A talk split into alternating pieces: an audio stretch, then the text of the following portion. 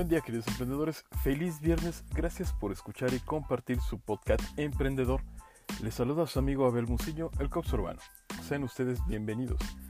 Sigamos dándole forma a este esfuerzo en conjunto y el miércoles pasado les platiqué sobre el cierre de ventas y también iniciamos con las técnicas de ventas. Muy bien, sigamos reforzando nuestra temporada ahora con el enfoque en las técnicas de ventas. ¿Ok? Empecemos. Las técnicas de ventas de la vieja escuela ya no son lo mejor en los negocios de hoy. Los clientes son más cultos que nunca y tienen multitud de opciones a su alcance. Sobre todo, odian que les vendan. Más que nada, las ventas modernas giran en torno al arte de la comunicación y los beneficios en común. Las siguientes técnicas de venta tienen mucho éxito basados en los principios. Pero antes, ¿qué es una técnica de venta? Los vendedores y equipos de ventas emplean técnicas de ventas o métodos de ventas con el fin de generar ingresos y contribuir a vender con mayor eficacia. Una técnica no suele ser un procedimiento universal, sino que suele refinarse mediante ensayo y error, basándose en experiencias pasadas. Como les platiqué el miércoles pasado, sigamos reforzando las técnicas de ventas. En este caso, nos toca hablar de la venta personal se realiza mediante el contacto directo entre vendedor y comprador y pueden tener dos variables, realizarse dentro o fuera de las instalaciones de la empresa o comercio. Las ventas internas a su vez se clasifican en venta directa. El posible comprador entra a un establecimiento y es atendido por un vendedor que se encarga de atenderlo en forma personal. Ejemplo, cuando usted entra a una zapatería para comprar un par de tenis nuevos y lo atiende un vendedor. Venta en libre servicio. Son las que se efectúan en las tiendas de autoservicio y es donde los consumidores entran para comprar los productos elegidos y evaluados por ellos mismos. Por ejemplo, cuando vas a un centro comercial y compras tu despensa. Venta en ferias, salones y exhibiciones. En este tipo de ventas, las empresas tienen manifestaciones de comerciantes exponiendo sus productos o servicios a compradores potenciales. Por lo regular, se efectúan en espacios especiales o en salones de hoteles. Por ejemplo, la Expo de Viajes se lleva a cabo cada año en el World Trade Center. En el caso de las ventas externas, se subdividen en ventas a domicilio, que se realizan en el domicilio del comprador, por lo que lo regular en este momento se levanta la orden de compra y posteriormente se entrega el producto o servicio. Un ejemplo podría ser la venta de libros a domicilio, que hace unos años era muy común y en la que se levantaba el pedido y luego se enviaba. Las ventas pueden realizarse bajo las siguientes modalidades. Venta de puerta en puerta, venta en lugar de trabajo, venta por cita en el domicilio del comprador, etc. Ventas ambulantes. Esta venta se caracteriza porque no tiene un espacio fijo. Se ofrecen todo tipo de productos, pero lamentable en México no queda la calidad de lo que se vende. Ten mucho cuidado con lo que compras en el ambulantaje. Autoventa.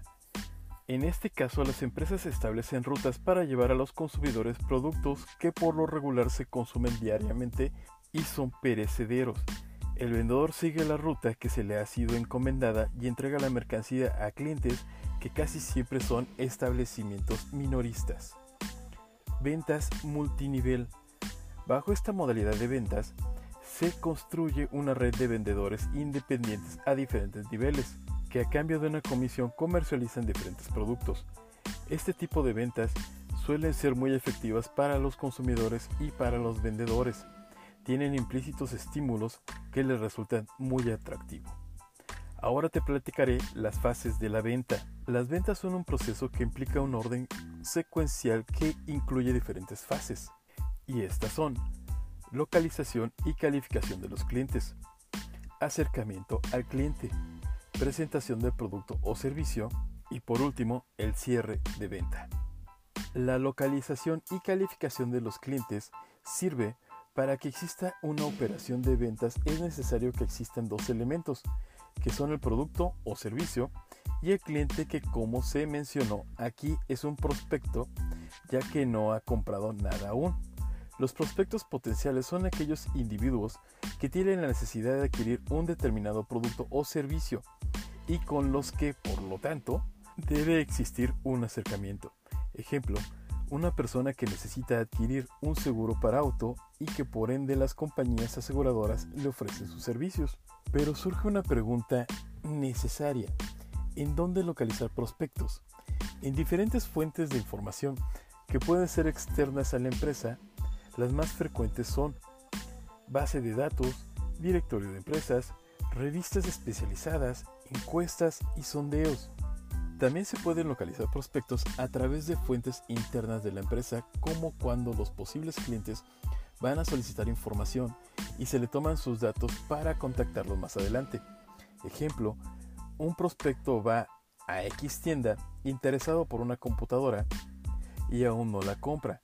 Se le toman los datos para contactarlo más adelante y con una posible oferta que resulte de su interés.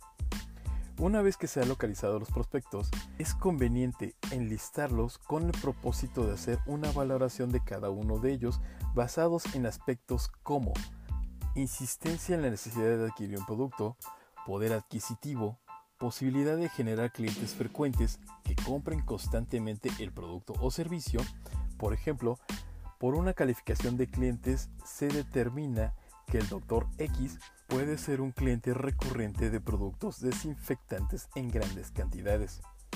Por último, dentro de esta fase se procede a priorizar a los clientes prestando especial atención a aquellos que puedan atraerse a corto plazo. Acercamientos con el cliente. Una vez evaluados los prospectos, inicia el acercamiento con el futuro cliente y para ello se debe conocer al cliente buscando la mayor información posible de él incluyendo su situación comercial. En el caso de los servicios financieros, tarjetas de crédito, cuentas bancarias, inversiones, etc., es particularmente importante este punto y de hecho está señalado en los procesos internos de la empresa que los ofrecen.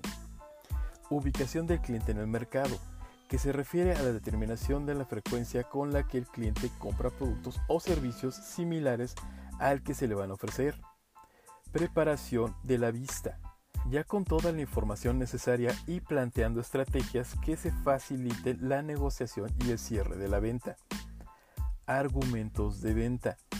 Dentro de esta parte del proceso de las ventas, el vendedor hace un sondeo de las necesidades del cliente. Para hacer más efectiva esta fase, se recurre a los argumentos de ventas, que es un documento creado por el vendedor o bien por el departamento de ventas y con el fin de determinar los puntos a los que se le dará más énfasis. Esta argumentaria se basa en la fórmula AIDA, atención, interés, deseo y acción, expresada por Cutler. Es decir, debe captar la atención, animar el interés, provocar el deseo y promover la acción, y se concreta en el discurso que tienen tres elementos básicos, Descripción objetiva de las características del producto o servicio. Énfasis en las ventajas que ofrece el producto o servicio, principalmente la comparación con similares que ofrezca la competencia. Beneficios adicionales que el cliente obtendrá del producto. Consolidación o cierre de ventas. El cierre de ventas es el momento clave del proceso. Si un vendedor no tiene la suficiente pericia para manejar esta fase es muy probable que no se logre el objetivo. Te comento algunas. Estrategia de cierre.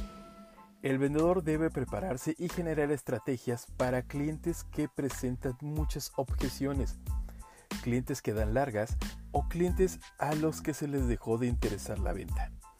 Técnicas de cierre. Aquí el vendedor puede optar por Preparar un breve discurso final resumiendo las ventajas del producto o servicio, mencionarle al cliente las opciones de pedido para que él pueda decidir ya cerrar la venta. Tipos de cierre. Estos pueden ser directos, que son en los que se logra el acuerdo y se levanta el pedido. Condicionado. Se cierra la venta, pero queda sujeta a alguna condición para algún tipo de descuento. Por ejemplo, Cierre a prueba, el cliente acepta aprobar el producto o servicio durante determinado tiempo para después decidir si lo compra o no. Excelente. Con eso termino queridos emprendedores, nos escuchamos el siguiente miércoles reforzando el tema de técnicas de venta y también nos escuchamos el domingo con el domingo financiero. Recuerden esto pues es muy importante. Lo que acabas de escuchar no solo aplica para ser un gran empresario, también te ayudará a ser una parte fundamental y un gran socio de la empresa para la que laboras, pues tú eres una persona altamente capacitada laboral y empresarialmente. Muy bien, por favor síganme en Instagram, Twitter, únanse a mi grupo de Facebook Emprendedores Jalapa, busquen mi perfil Godín en LinkedIn y en todos me encuentran como Abel Muciño, el Cops Urbano. Compartan y hagamos crecer esta comunidad. En lo personal creo firmemente que el conocimiento no se comercializa, el conocimiento se comparte. Por tal razón les pido por favor ayúdenme a seguir compartiendo. Recuerden, ustedes son personas muy importantes y muy valiosas. No permitan que nadie les diga lo contrario. Mucho éxito en su camino, mis queridos oyentes, y hasta la próxima.